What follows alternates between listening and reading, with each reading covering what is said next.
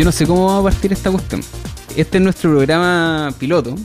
¿ya? Eh, nos estamos presentando en nuestra como presentación en sociedad y partimos hablando como en, la, en el final de temporada. Así cuando está pasando todo, así como a ¿Es, momento. ¿Puedo hacer una pregunta? ¿Es el final de temporada? O sea, porque yo siento que estamos como en, en la recta final de una temporada que... Sí, Pero O sea, que yo esos capítulos finales donde pasa todo. Donde Yo pensé que el final de temporada era encalado.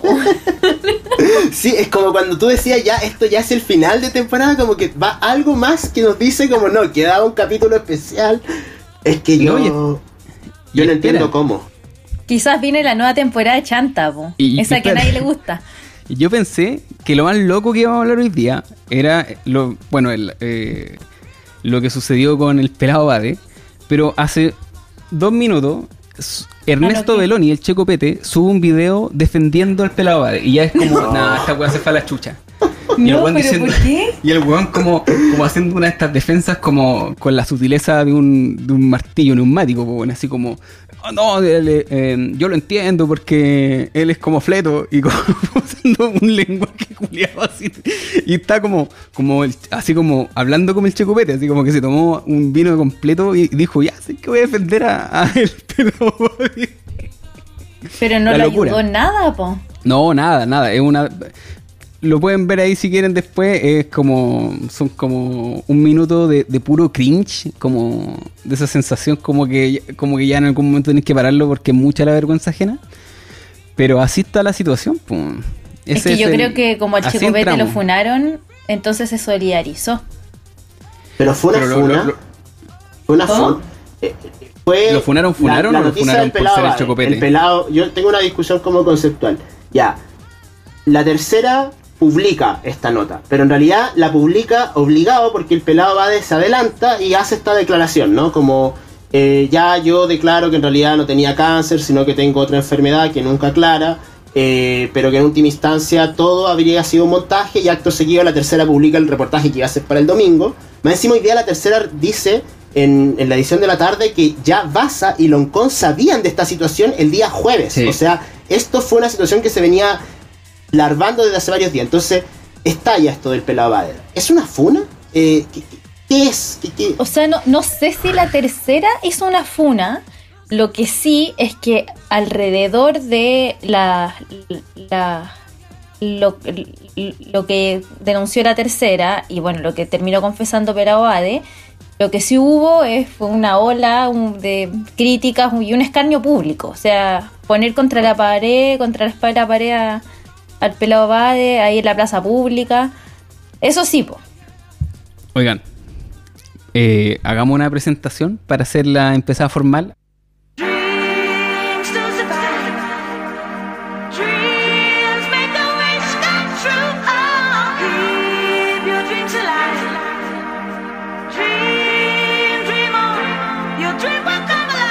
Eh, ya, yo, yo, yo me lanzo. Eh, sean todos bienvenidas, bienvenidos, bienvenides. Este, esto es Troscosis, o un programa de vanguardia política, eh, de discusión, eh, de crítica, las armas de la crítica. ¿Qué, qué dijo? Me, Eh, me gusta ese estilo ¿dónde? vintage 2010. Sí, por supuesto. sí, estamos- Estamos con un momento 2010, siento. Quiero tener la esperanza que estamos en el Estamos en un- 2010. Está- no, ¿sabéis que estaba en un momento Antes del 2011. 2012? Estaba en un momento 2012 cuando vino el, el- lo posterior a lo que nació el 2011 y empezaron a caerse todas las agrupaciones Oye, es que el 2012 es un año ¿no? que nació el 2011. Eh, sean todos muy bienvenidos. Mi nombre es Carlos Enríquez. Una palabra Tengo que confesar que no soy trosca. Ah, No, Bárbara Brito, no es Trosca. Lo mentió a todo el mundo. Debo pensar que milito en RN desde hace. Voy candidata a Core por el Frente Amplio, pero en realidad mi candidatura se bajó porque no escribieron bien la lista. Hoy también teníamos que hablar de eso, ¿ah? de, la polémica de la bajada de lista. Estamos en el final de temporada, todo está pasando al mismo tiempo. Eh, y creo que al, al mundo le falta la visión eh, trosca. ¿no? La troscosis es precisamente una palabra que mezcla ser trosco con morfosis, eh, un chiste que me echaban en Artes Centro. Cada vez que yo hablaba o que alguien hablaba algo menos radical, ah, decían que troscosis y hacían el gesto con los Power Rangers. Y, a mí me terminó gustando ese, ese, gesto porque ah, lo terminé usando yo, así como, eh, como ya viene la troscosis, ¿cachai? Como nos volvimos trosco eh, en un gesto que claramente no era en favor mío, pero que uno lo tiene que reivindicar porque es de donde uno viene, po, ¿cachai? Como, Es cuando se acaba la diplomacia. Exacto. Ah, El Frente Amplio decía, ay, ya la trosquearon. Como Bueno, se acabó la diplomacia. como las críticas, ¿cachai? Como a nuestras figuras y a nuestra mera intromisión en los espacios políticos. Ya era, ya era como motivo de- no solo de, de ataques y burlas. Uno tuvo, que así como armarse el cuero chancho y decir, bueno, eso es lo que somos, ¿cachai? Y venimos y les venimos a desarmar la asamblea y les venimos a meter el megáfono, cómansela. Y creo que esa es la actitud que vamos a tener de aquí en adelante, lo hemos tenido siempre, eh, en cierto grado o no, pero eh, creo que es importante que tengamos estas voces ya discutiendo, bueno, los temas importantes, o sea, como, eh, como recién hablamos, eh, hoy día no vamos a hablar de la caída de Meo, pues, es como una cosa que a nadie le importa. Hay, hay temas que, que nos están llegando súper de cerca y creo que vale la pena analizarlos desde, desde otro ángulo. Mm. Eh, me acompañan Joaquín Romero y Bárbara Brito por si se quisieran presentar. No, yo, yo lo único que quisiera decir es que ahora entiendo la campaña 2017-2018 que hicimos para la fecha. Ahora entiendo de dónde, de dónde sacaste el imaginario. Ah, por supuesto, pues si del Ahora, ahora entiendo, entiendo estéticamente. no, yo creo que, o sea, es que para mí la presentación es, es porque es necesaria como retomar ese, ese espíritu de crítica, ¿no? Como en estos momentos, porque yo siento que en un sentido ha pasado mucho tiempo desde la rebelión en un aspecto, han pasado muchas cosas, como que estas como noticias que están saliendo, como toda esta situación, el, auge, caída de la lista del pueblo como en, no sé, tres meses, eh, muy poco, o sea, igual el tiempo histórico está como más acelerado, pero, pero han pasado muchas cosas, o sea, primero, primer acto, eh, el PC y el Frente Amplio durante la pandemia dejaron que Piñera nos pasara todas las leyes de la ley de desprotección del empleo, la ley de eh, teletrabajo. Después, eh, bueno, las cuarentenas, todo lo que significó como en términos represivos, como eh, enfocar como la, estrategia en reprimir a la gente en vez de construir hospitales, ampliar las camas. Luego de eso empieza la convención constitucional, en un- una convención prácticamente irrelevante en los últimos meses. Y después, una de las fuerzas que había irrumpido en última o sea, no irrelevante en términos como de, eh, de la importancia que tiene por la situación, sino irrelevante porque no ha hecho prácticamente nada. Y la, y la fuerza que supuestamente emergió con todo esto, con la rebelión, en tres veces desapareció, se pulverizó, o sea, todo ese capital político lo, lo tiró a cualquier parte. Entonces, para mí, estas cosas como que nos llaman a, a pensar que es necesario criticarlas. Es necesario hacer una crítica, entender qué pasó. O sea, más encima estamos ante. Oh, hay, hay feedback, ¿o no? Ahí, ahí parece que se, se, paró. Feedback es cuando se empiezan a escuchar como las mismas voces en otro, en otro aparato. Eh, no solo creo que ha sido un año, bueno, un par de años ya difíciles porque eh, creo que eh, lo que los procesos históricos, ¿cachai? Como que hubieron en los últimos 40 años de Chile se resumieron en dos años, ¿cachai? Como estallido, eh, como el imperio contraataca, ¿cachai? Como con la, en medio de la pandemia. Tenemos el toque que queda más largo todavía, creo, de no solo de- en, en, esta circunstancia a nivel mundial, sino que creo que en- en- est- estamos como el top 10 de, de la historia universal de los toques queda, creo. Un, un toque queda que, si bien tenía una utilidad, eh, supuesta utilidad sanitaria, la verdad es que había solamente una utilidad represiva y simbólica. En el fondo, el- los toques de queda no, no fueron tampoco como ejercidos precisamente porque lo importante era, era que existiera la palabra toque de queda, era como una manera de declararse ganador de lo sucedido con el estallido social y de los movimientos sociales que surgieron después, era como una especie de triunfo simbólico por parte de la derecha de quien tenía el control del país. O sea, para mí la derecha da un golpe, con, lo, completamente. con lo del pelado va de dan un golpe o sea, es un golpe muy que claramente aprovechado en las circunstancias de que esta persona hace una mentira muy burda, en última instancia como fue la mentira de Ancalao de que tenía 23.000 firmas, o sea, llegar a un nivel como de desconexión con la realidad que tú pensáis que no sé, que el server no se va a dar cuenta que tenéis 23.000 fer- mil firmas falsas o que nadie te va a investigar porque ahora que eres una figura como pública, como que pone en peligro los intereses de los poderosos, te van a dejar estar ahí como si nada. Eh, también es una señal al resto de los constituyentes de lo que puede hacer el poder que tiene la derecha y los empresarios, los medios de comunicación. O sea, lograron hacer una operación mediática que finalmente te pone a ti en, un- en una situación de escarnio público. Entonces me imagino que todos los constituyentes deben estar muy asustados, porque eso le puede pasar a cualquiera con cualquier cosa. Han salido cositas, ¿no? o, o sea, te, te puede, sa- te- le puede pasar a cualquiera con cualquier cosa, pero hay un límite. O sea, Claro. eh, una cosa es, es, no sé, que, que eh, eh, no sé, lo que le pasó quizás al, a, a Jadwe en, en, la, en, la, en, la- en Recoleta por el tema del alumbrado público, ¿cachai? Claro. y ha sido una licitación por años y años y salió tanta plata y la derecha eh, utiliza eh, eso para, no sé, hacerte una denuncia.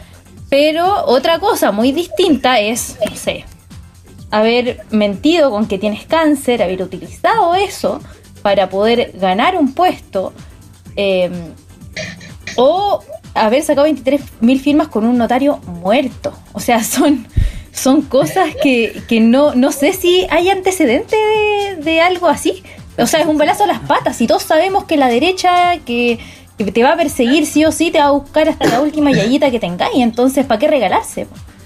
Yo no sé si sintieron lo mismo, eh, como que a raíz de todo lo que... Bueno, lo del- creo que lo del pelado es distinto. viene a marcar como el- el- la aceleración del fin de la, de la lista del pueblo.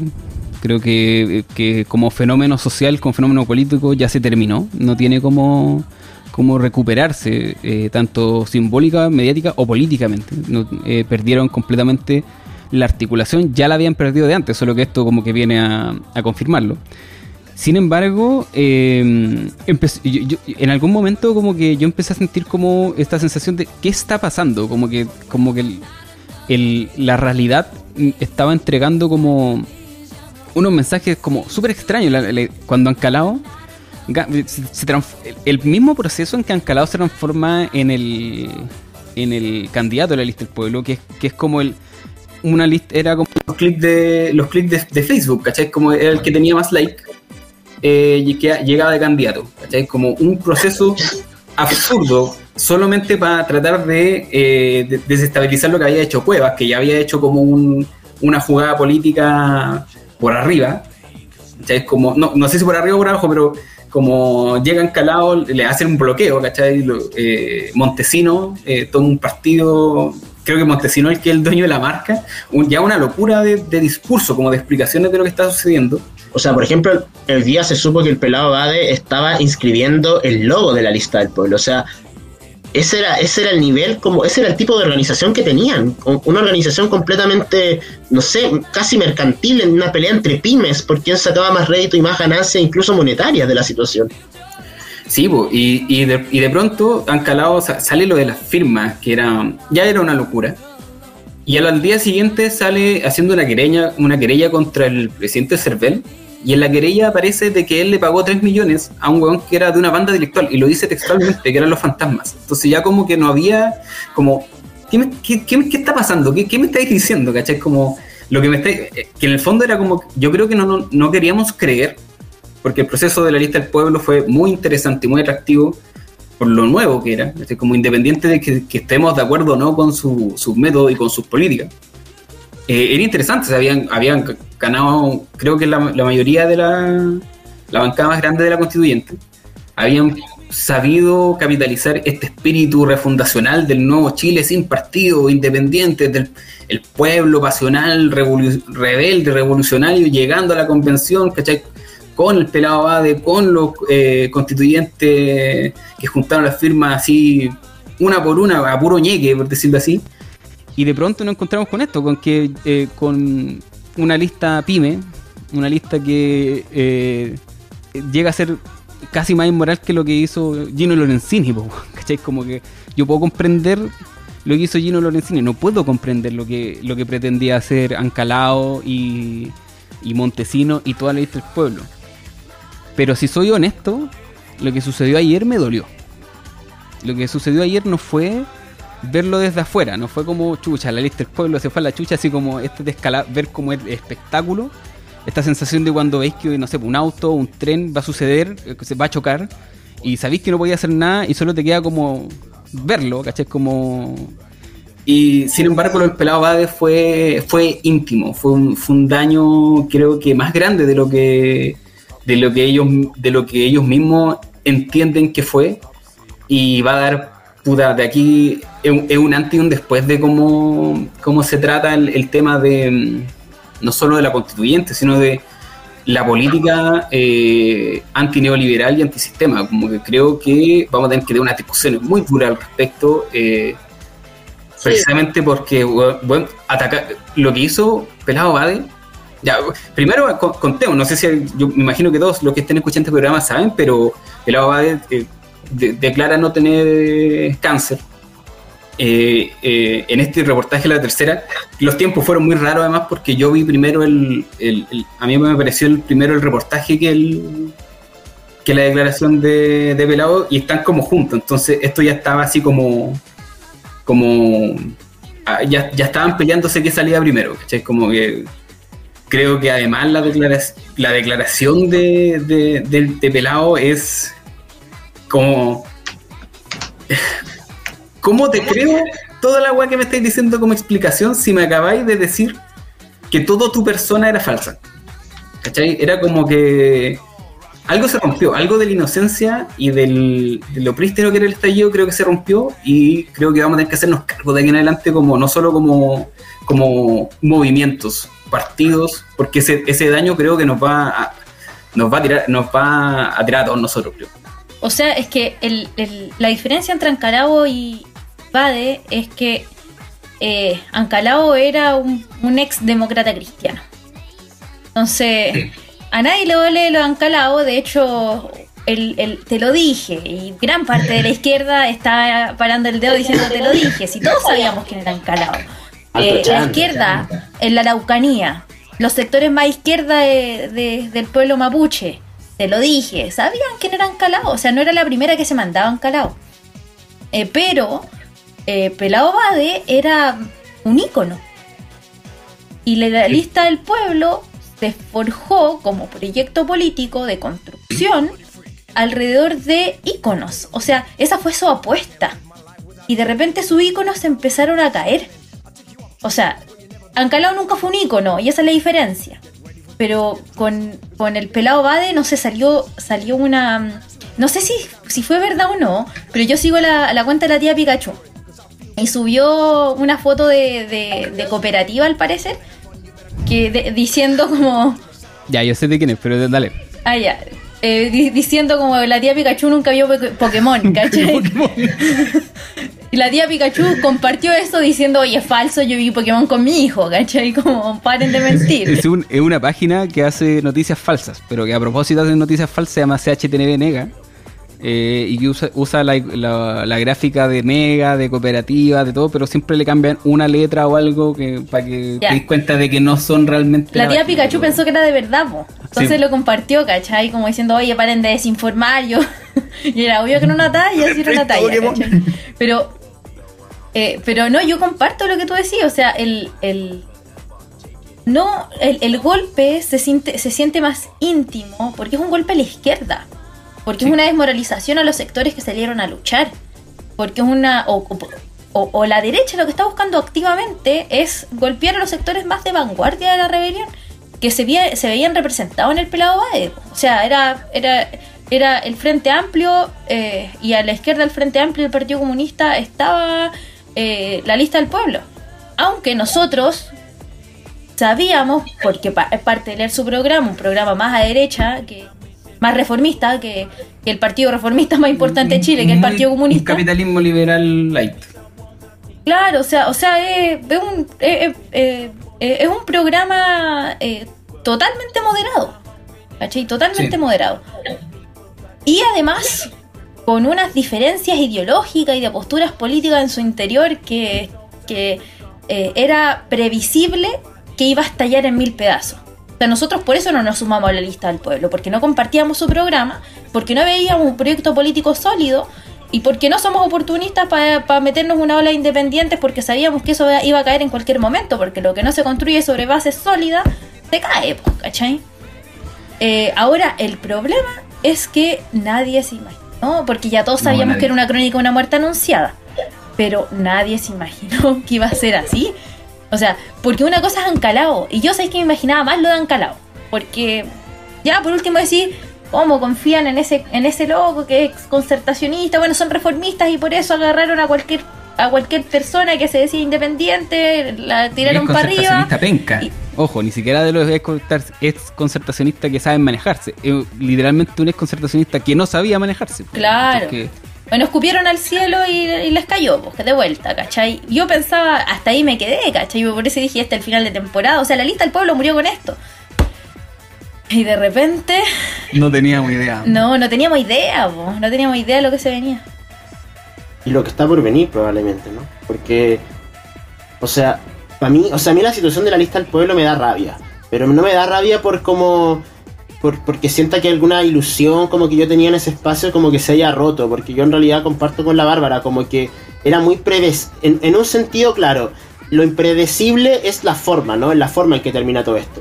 Pero lo predecible es que el proyecto político que estaba compuesto por distintas visiones interior iba a estallar, eso, eso se, se, se- se olía, no sé, se percibía, como era cosa de ver que un constituyente decía que aprobaba eh, las normas del acuerdo por la paz, otros firmaban que no, que no le iban a respetar, otros después decían que no, que, que había que llamar a asambleas, que después convocaban asambleas, que las asambleas no se convocaban. O sea, un montón de elementos empezaron a dar que después fueron, bueno, después vino toda la situación de la elección presidencial, lo dan calado, pero antes de eso también tú veías a los, a los constituyentes de la lista del pueblo, no sé, Manuel Bodarsky, como completamente como servil con las instituciones de la, o sea, con las normas de la institucionalidad parlamentaria. O sea, si es que la derecha decía que esto no se podía hacer, la lista del pueblo decía que no se podía. Y si alguien reclamaba dentro de la lista del pueblo, bueno, esa persona se la callaba.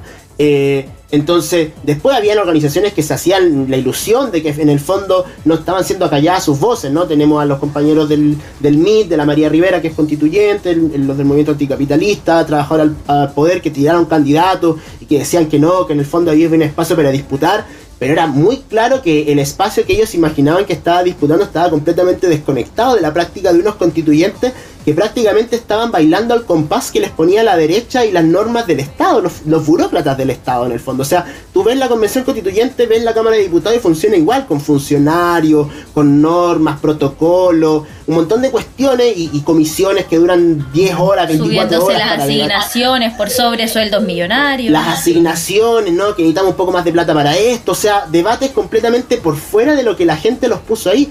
Entonces a mí lo que me da rabia es que, no sé, efectivamente la rebelión fue una enorme politización, mucha gente empezó a participar de la vida política en asambleas, movilizaciones, protestas, después un sector importante de esa gente que se movilizó fue a votar por el plebiscito, de hecho el plebiscito tuvo una participación muy alta en términos como de lo que normalmente son las participaciones, mucha gente, además de esa gente votó por el apruebo, después tenemos la elección de la convención constituyente y baja el número de participación, pero claro, se dice que baja sobre todo en la derecha, pero hay un padrón que es, hay un número de personas que se expresa queriendo un cambio radical, que es la lista del pueblo, ¿no? Que salen electos tercera fuerza de la convención, porque primero sale la derecha, aunque no logra el tercio, después viene Apruebo Dignidad, después la lista del pueblo y después la concertación, o sea, los tipos se irrumpen en la escena política, tenían una fuerza política enorme que en el fondo les permitía incluso entrar en una posición de fuerza a la convención, pero capitulan, no lo hacen.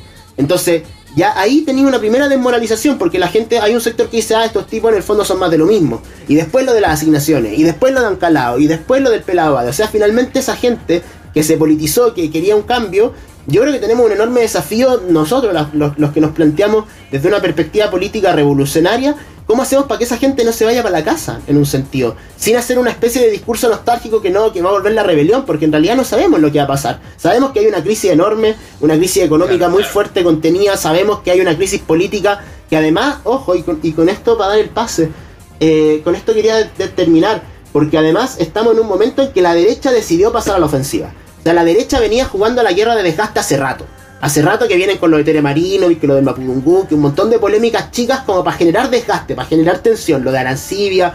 eh, pero ahora la, la derecha y los empresarios vuelcan a todo un equipo investigativo periodístico a investigar la vida de una persona en los hospitales, o sea, vuelcan un aparataje importante para generar un golpe mediático. Y además, eh, hace poco el, el CERVEL hace una maniobra política muy burda para dejar fuera 96 constituyentes de apruebo de dignidad.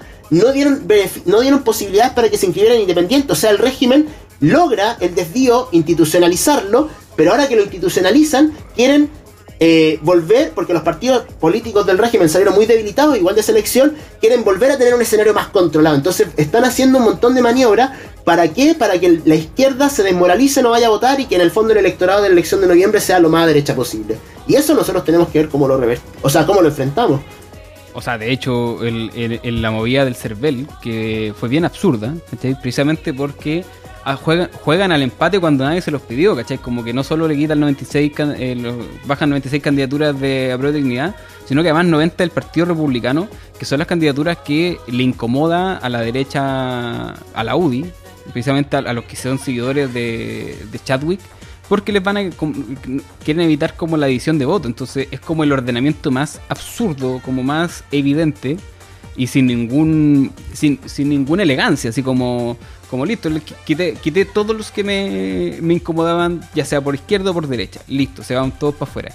Eh, El- es lo que lo que veníamos diciendo hace tiempo este, este va a ser el programa Tres Cosas va a ser el programa del se los dijimos ¿cachai? como creo que el, eh, eh, eh, esto es algo que nosotros venimos diciendo desde que partió la convención eh, que la derecha iba a atacar, que la derecha estaba esperando su momento, de que darle ese espacio a la derecha en la convención era un tremendo error, ¿cachai? Intentar involucrarnos para que, por- porque se supone que la estrategia era involucrar a la derecha en todos los espacios de discusión para que perdieran esas discusiones y tuvieran que poner sus firmas, así como que la nueva constitución tiene la firma de la derecha y por lo tanto están todos de acuerdo.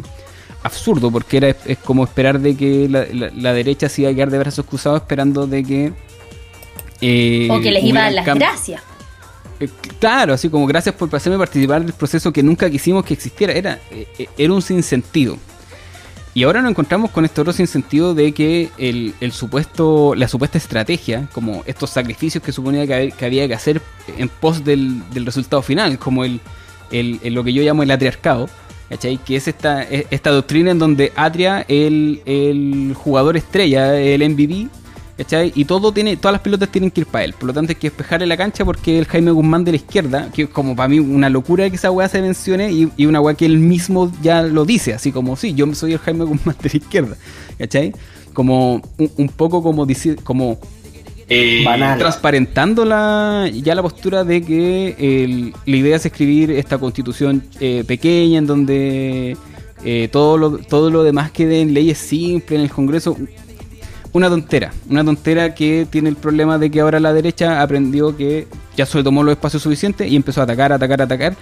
Y atacó, creo yo, además, sin saber. Yo creo además de que yo creo que la- alguien de la lista del pueblo de haber, de haber sapeado lo del de imposible que nadie lo supiera. Ay, pero ¿qué Como- piensan? Porque se hay, hay varios dentro de todos los posts que, que se han ido leyendo. Eh, hay quienes han defendido al pelado Bade, evidentemente no es lo que nosotros estamos discutiendo acá, sino que eh, es evidente que hay una crítica muy profunda que hacer porque ya una desmoralización de, un sector eh, que salió a luchar, de, que estuvo la rebelión. Hay otros que critican al pelado Bade eh, por izquierda en este sentido, de, de cómo reconstruir entonces un, la confianza en quienes hacemos política para poder transformar la realidad. Pero hay quienes dicen, que es una tercera, que eh, la derecha metió infiltrados. Es un movi- eh, ese es el precio de independencia política, ¿cachai? La independencia política. A ver, cada uno de nosotros tiene cierta historia política. eh, no sé no sé en cuánto. movi- Yo estuve en muchos movimientos políticos en mi juventud antes de llegar al trotskismo. Eh, y si uno, hay un factor que siempre me quedó claro, es que la independencia política es igual a buenos traidores. La independencia política para mí nunca ha sido un valor de, nada, porque independencia política eh, significa o implica que tú eres libre de tomar decisiones a espaldas de quienes te votaron o de las organizaciones donde participas. ¿cachai? Como es elevar el individualismo, el neoliberalismo más asqueroso en la política a través de tu independencia. Así como, mira, yo puedo, tengo compromisos como con sectores, con colectivos, pero si, si, si encuentro de que el, el de buena derecha tiene razón en esto, voy. Voy y le hago campaña. ¿Por qué? Porque soy independiente y puedo hacer lo que quiera.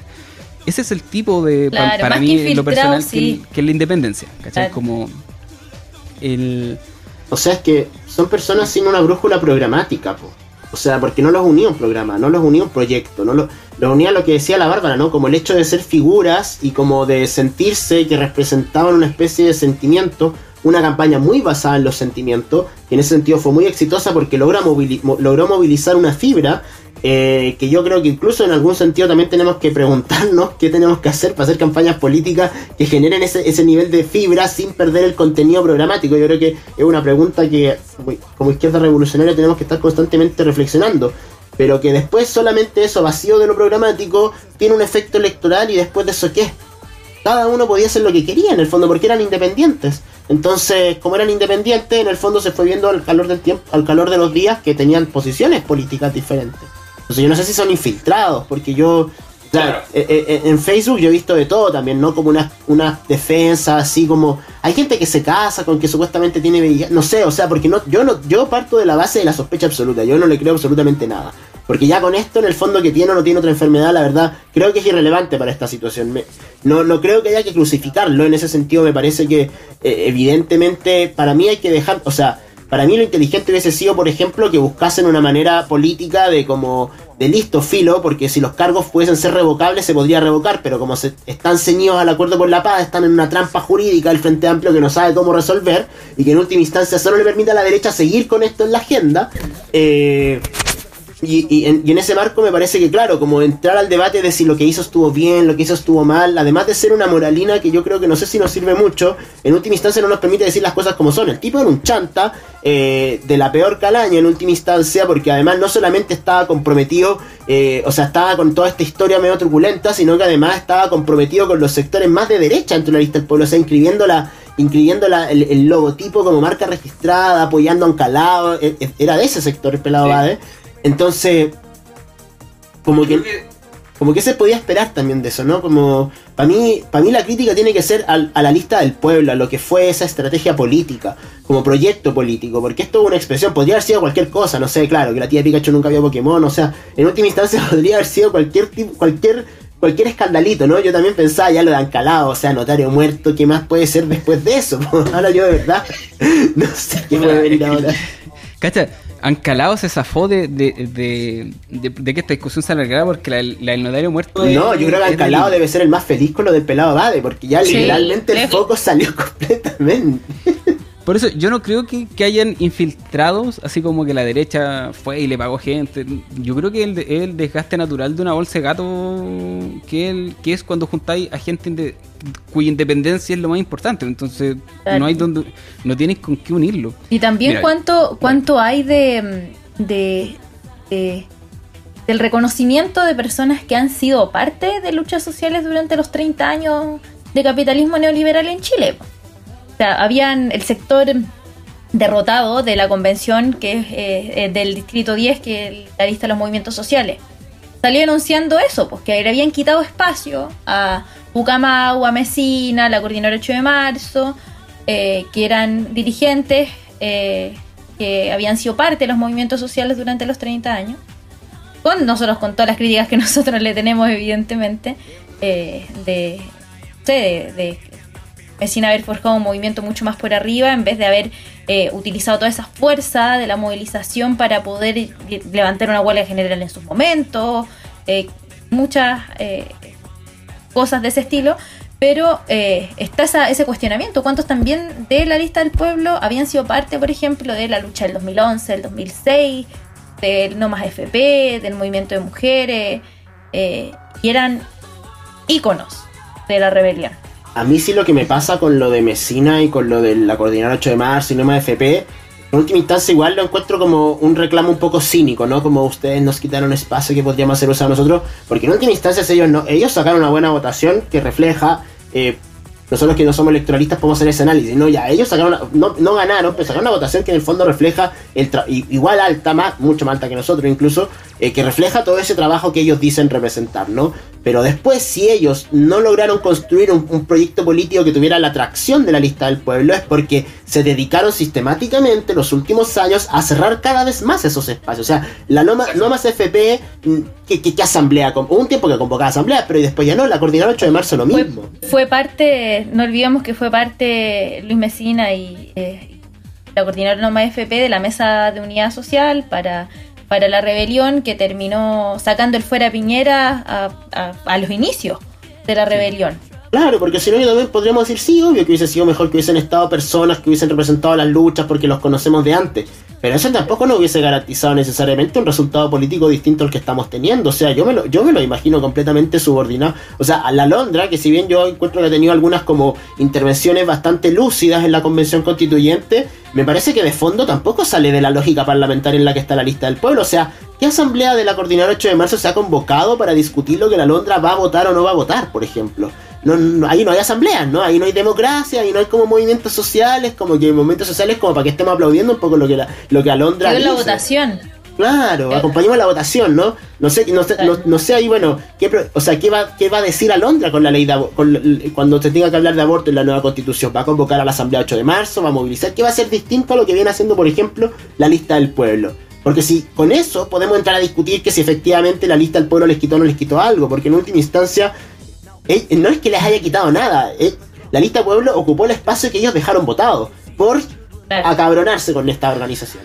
No, y aparte la, relación con la CUT también eh, minó mucho el, espacio de, los movimientos sociales, pero no solamente eso, sino que en un sentido muestra, hay una coherencia entre eh, la derrota de la lista de los movimientos sociales y la derrota de Bárbara Figueroa.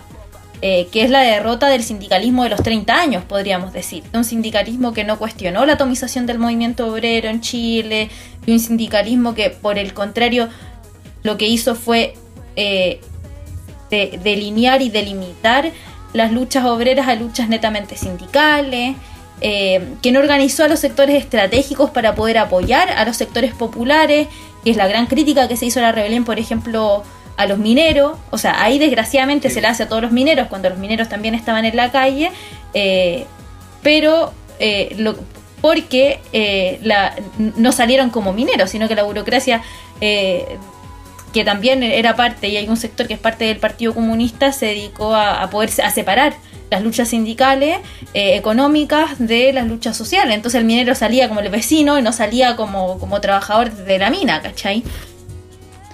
Yo creo que además eh, esto tiene que ver con... Yo, yo, escribí una, una, columna de opinión para eh, creo que... Ah, no sé si, si, subirá o no, pero creo que este es un fenómeno que es eh, mucho mayor de, no solo no solo de cómo funcionan los partidos y los movimientos sociales tiene que ver con el momento eh, refundacional cultural que fue el estallido si, lo pensamos como en retrospectiva lo del estallido es también una locura. Es como un cuento de hadas que sucedió en realidad en donde cada vez la historia eh, de lo que iba ocurriendo no solo el, el Plaza de Dignidad la caída de los monumentos, la tía de Pikachu, el pelado Bade, el perro Matapacos transformado en este en esta figura literalmente tribal, ¿cachai? Como que volvimos a un estado súper originario en donde yo bien vivo en, en, directo cuando eh, eh, los manifestantes impedían saqueos,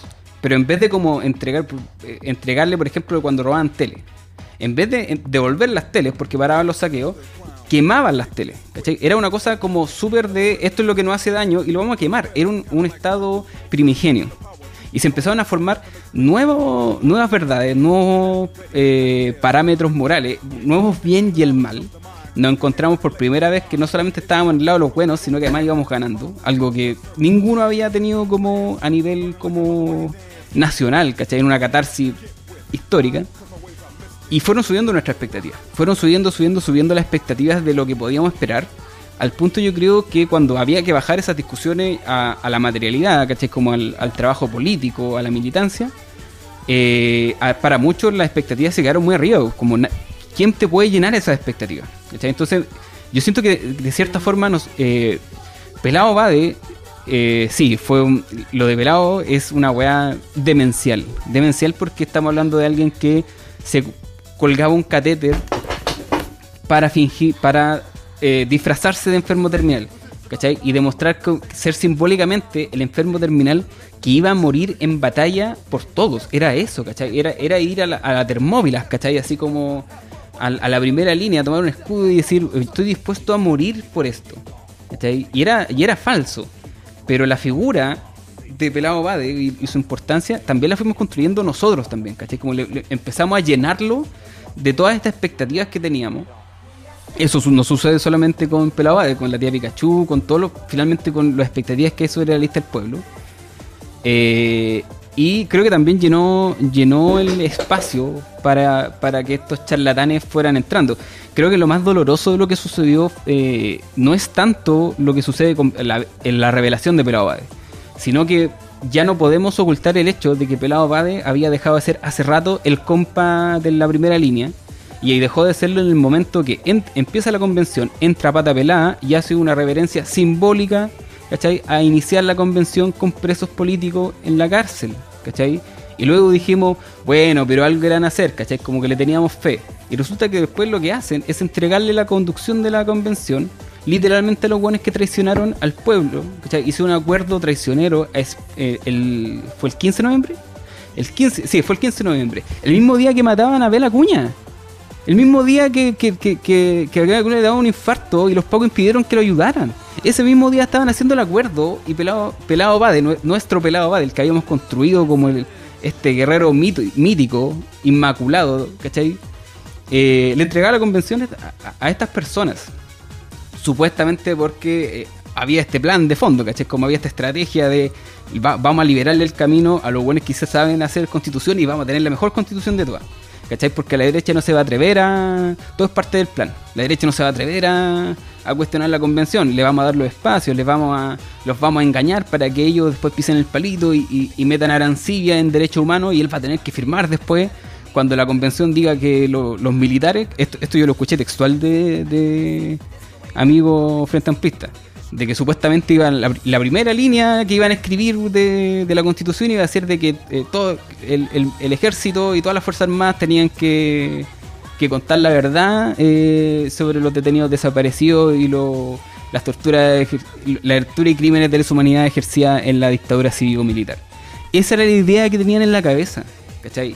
Era una locura, era una confianza, ¿cachai? Como era una historia que era mucho más grande de lo que la realidad podía entregar. Es como es la ausencia absoluta de- del- del pragmatismo, de, de cómo, del- de la ausencia de el trabajo político que implica eh, hacer un trabajo de bases. Es eso, es como, es como olvidarse de, de que las bases, ¿cachai? Las bases no son la calle, la calle es un espacio eh, subjetivo de lucha que nace o desaparece según eh, las circunstancias políticas. Como las- lo- las- el- los contextos políticos ardientes hacen que, vuelva a la calle.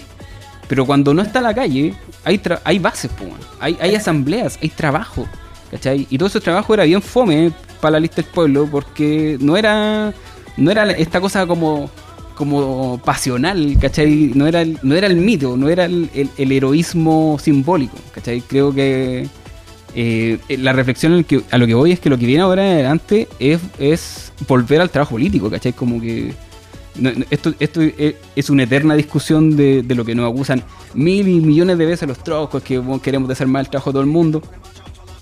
Nosotros queremos que la UAS hagan bien, ¿cachai? La que, que se construyan organizaciones sólidas, ¿cachai? Que no aguanten a un weón como Pelado Bade que diga, oye, ¿sabéis que no tengo cáncer? Y, y, y- y las figuras que le inventé era todo mentira y que después venga un descalabro, ¿cachai?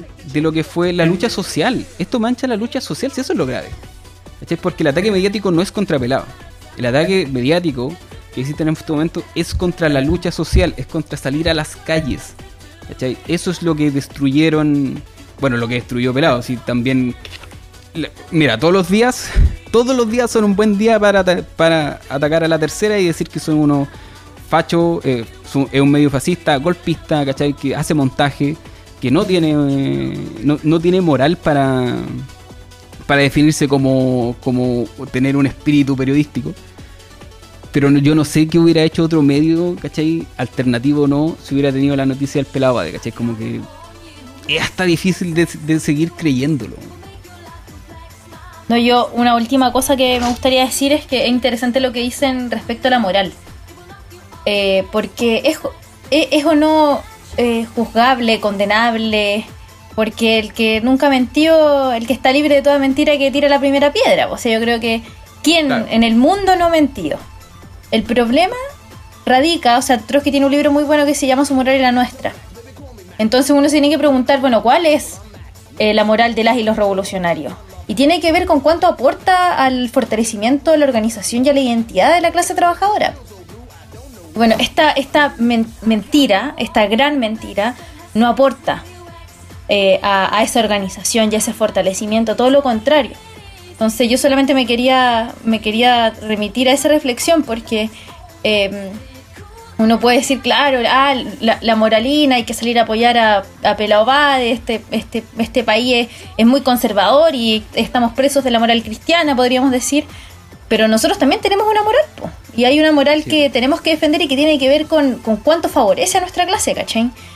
Eh, y, a, y a nuestra organización y a, y a la fuerza que tenemos para poder derribar a- al, al capitalismo y a, sus- y a los partidos del régimen eh, y, a, sus personeros que están en la convención, que están en, en el parlamento, que están en los directorios de las empresas, que están eh, eh, como sector organizado del movimiento estudiantil. O sea, ¿cuánto fortalece eso para dar las batallas que tenemos que dar, no sé, pues, en, la, en la Universidad de Chile para poder eh, enfrentar a la derecha?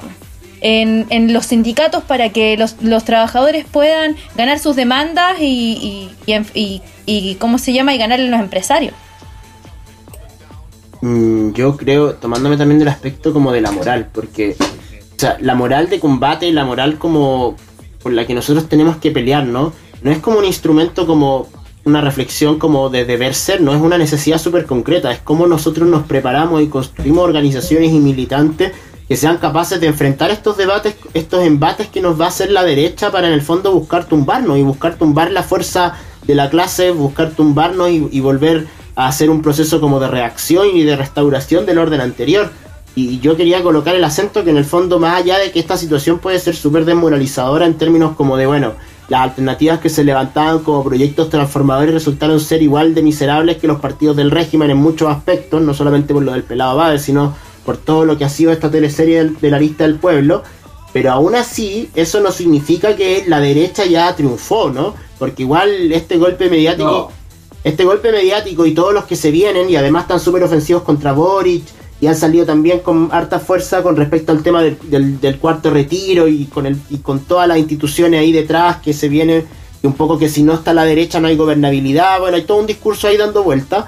Eh, que puede llevarnos a creer que, bueno, no, hay muchos sectores que dicen, bueno, ya perdió Hadwe, se desinfló la lista del pueblo, en el fondo, y además las candidaturas presidenciales, la lista que decían que iba a ser la lista más amplia, al final se ha ido cortando increíblemente, o sea, han ido sacando una cantidad de alternativas para hacer aún más restringida la elección, eh, bien impresionante, pero hay una situación económica bastante compleja que ahora está eh, transcurriendo con normalidad porque está la economía con una especie de ventilador mecánico llamado IFE, pero que en última instancia eso no garantiza para nada la estabilidad laboral de los trabajadores y las trabajadoras en, el mediano plazo.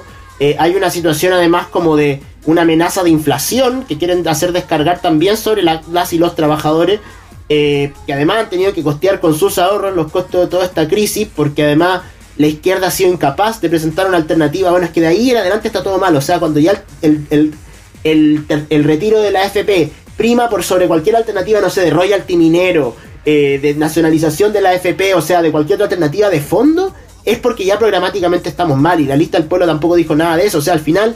eh, y sin embargo, todas esas medidas tenemos que discutir en algún momento porque la crisis económica nos pone, nos va a poner ante una situación muy compleja. Sí. Y necesitamos tener la fuerza para enfrentar eso. Y por eso necesitamos también tener la organización que sea capaz de resistir ese enfrentamiento con esos intereses. Yo creo como para ir cer- bueno, para ir cerrando, porque el- este es como cerrando el tema, como si hubieran más temas y, se comió todo. Pero el, creo que eh, este, este hubo un sector de la izquierda que quiso, que se, se- que creo yo que se volvió adicta al, al estallido. El estallido es importante, ya el estallido es importante, pero el estallido es un estallido. Los estallidos no son eh, movimientos sociales, no son energías que duran para siempre. Yo, yo- no, es que el estallido terminó y se acabó ese proceso, no. El estallido termina el 19 de octubre y lo que viene después eh, es otra cosa, es como son, son movimientos articulados alrededor de esa energía. Entonces, querer mantener eternamente el, como, como la energía arriba, eh, creo que transformó a un sector importante de, de la izquierda o de los movimientos antineoliberales en, como adictos, ¿cachai? Como adictos al, a, la emocio- a la emocionalidad, ¿cachai? Como adictos a lo performático. Entonces las discusiones ya dejaron de ser, eh, por ejemplo, el, paradigma de los sindicatos. Los sindicatos hoy día, eh, como fenómeno social, deben ser de lo menos emocionante que le podéis mencionar a un, a un militante de izquierda promedio. ¿Cachai? Los, que están preocupados de los sindicatos o son viejos flaños eh, como del de, de lupa que, que- que piensan que hay que volver al carbón, weón, y como el, el feminismo de puro hombre. O el o nosotros, ¿cachai? Como eh, no vamos a decir que exclusivamente nosotros, pero es parte de lo que, de lo que hacemos. ¿Cachai? Siendo que es lo más importante y la herramienta ¿cachai? más poderosa. El, el día que se puso más en jaque el sistema fue cuando se hizo la huelga. Y ni siquiera fue una, una huelga así como que pudiéramos decir que lo cambió todo. Pero bastó una huelga bastante organizada desde las bases para poner en, jaque al sistema lo suficiente para de hacer que Piñera quisiera sacar a los milicos de nuevo. Y bueno, posteriormente lo, lo pasó en el acuerdo con la paz y esas cosas.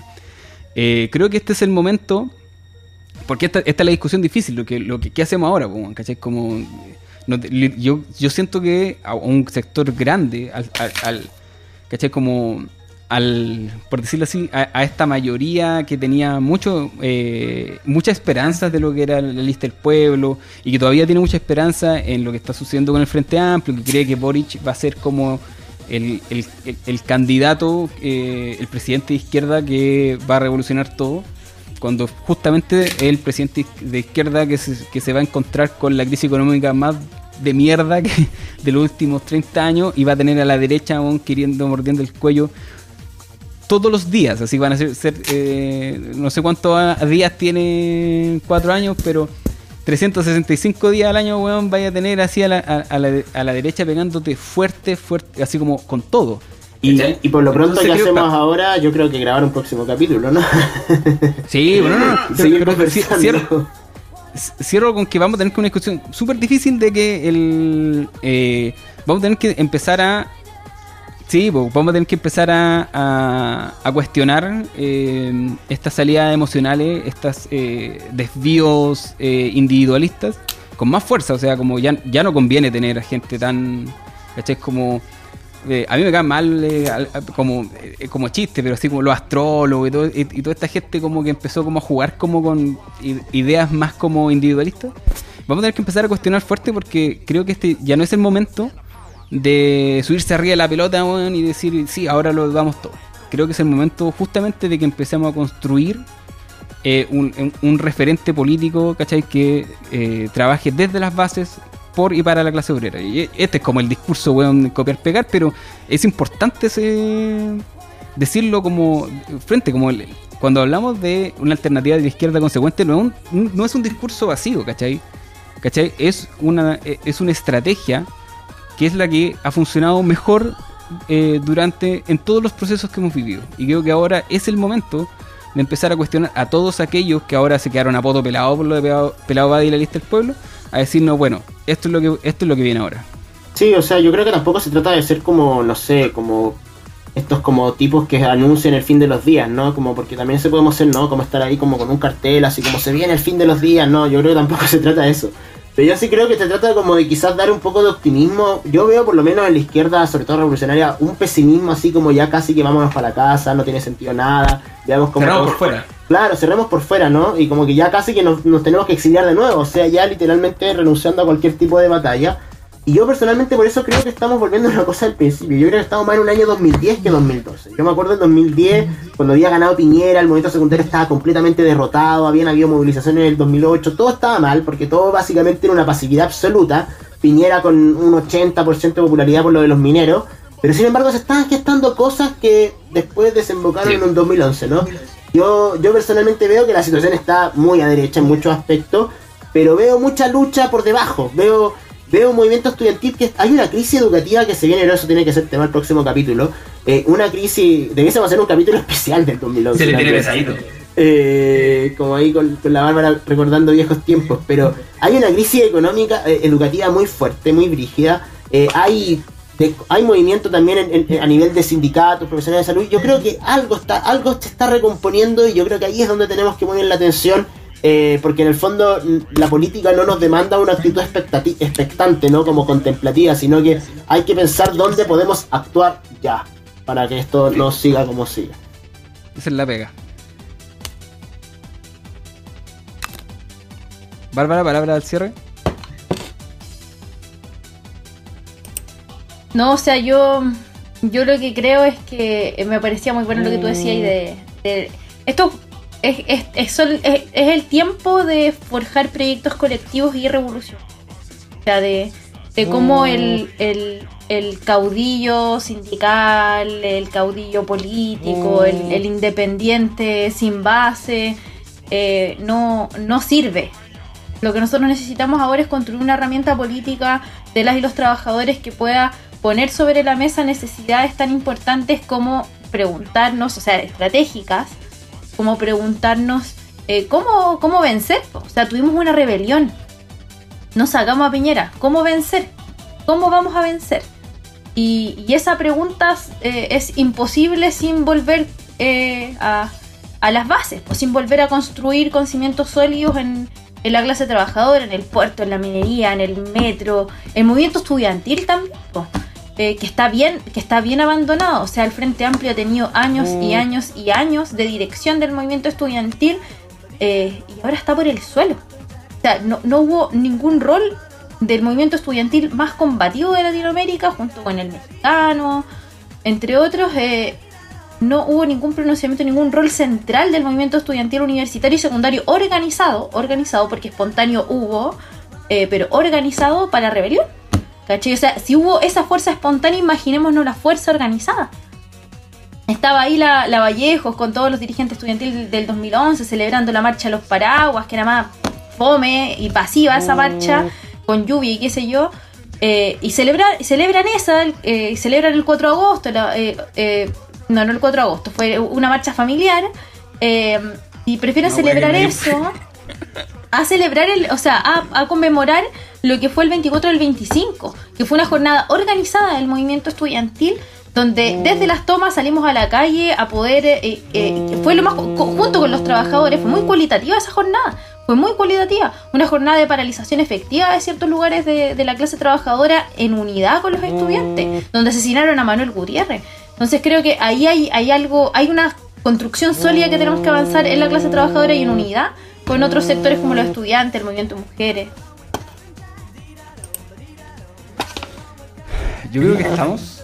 Eh, ha sido un gran capítulo. Eh, ¿queda, que- queda algún tiempito para una última cosa? Pero muy corto. Recomendaciones de la semana. Saquémonos, weón, de todo lo que pasó esta semana y hagamos recomendaciones personales. Libros, películas, eh, cómics, series que están viendo. Algo que, al- algo que hacer para la semana para superar el, el impasse Bade. Oye, es que yo estoy leyendo como pura filosofía, no sé, que estoy leyendo como filosofía en el tocador del Marqués de Sade, como que estoy en esa, pensando como en el sexo y el género. Ya, yo, yo me lanzo, me lanzo. Voy a, em, No he visto ni semana serie, me- así que escucho las recomendaciones. voy, mira, voy a. Todo. Eh, hay una serie que se llama Dinosaurios, que es muy antigua, que era como los Simpsons, pero con dinosaurios. Eh, y la empecé a ver, está en Disney Plus, eh, y la pueden descargar de otros lados. Y eh, es abrumadoramente adelantada a su época. ¿cachai? Tiene una crítica. Ya, que los Simpsons eran la versión piola de lo que hacía Dinosaurios en su época y, y- y estoy fascinado con, con, con eso. Ya, yo estoy Dinosaurios y el como, Marqués de Sade, estamos así. yo pero, estoy, yo estoy como el Paco, no sé si peor, pero estoy muy profe, estoy leyendo, entre profe y mamá, no sé, pero estoy leyendo sobre sobre la crianza, pero es brutal porque Ya, pero el- cagar, po, el- dije dinosaurios, te están dando weas bacanes, po. Eh, pero es brutal porque estoy leyendo un libro de, de, de Felipe Le Canelier que es interesante, o sea, es rígido porque dice que la, la, la salud mental de los niños y bebés está al mismo nivel que el país en guerra en Chile. O sea, No, brígido. rígido, rígido. En esa estoy, duro. Pero también viendo la última temporada de La Casa Papel. Ah, yo no lo he ahí empezado. estamos. Oye, yo, eh, sí, pasó una recomendación más entretenida. Eh, en Netflix recomiendo The Good Place. Una serie de 20 minutos como mu- de humor, muy graciosa. Es como de una persona que va al cielo, pero porque está muerta, pero se da cuenta que está en un lugar que en realidad no, no es lo que se supone que tenía que ser, ¿cachai? Entonces es muy graciosa para pensar dilemas. The Good Place. No, yo la recomiendo completamente. Ya, perfecto, ahí estamos, ahí sí, po, ahí sí. Cagué, voy a tener que pensar ahí, voy a tener que escuchar el podcast de Mirko Macari para hacer una una recomendación más así como al, al tono, pero... Ay, qué terrible. No, Oye, no, el y después libro- tengo pesadillas con la voz de ese culiao, ¿no? Yo ya lo, yo ya lo, lo mencioné, pero el de su moral era nuestra, de Trotsky. Creo que Ah, ese, sí. para el momento, hay que leerlo. De todas maneras, de todas maneras. Yo ese lo, lo leo siempre. Ya, camaradas. Nos vemos. Nos Estamos, vemos. fue un gran primer capítulo.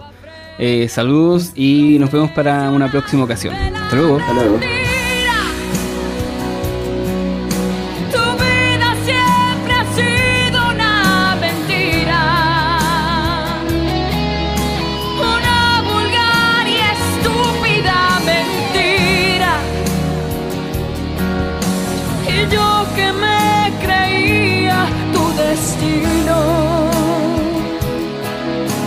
Fui sino una más en tu camino.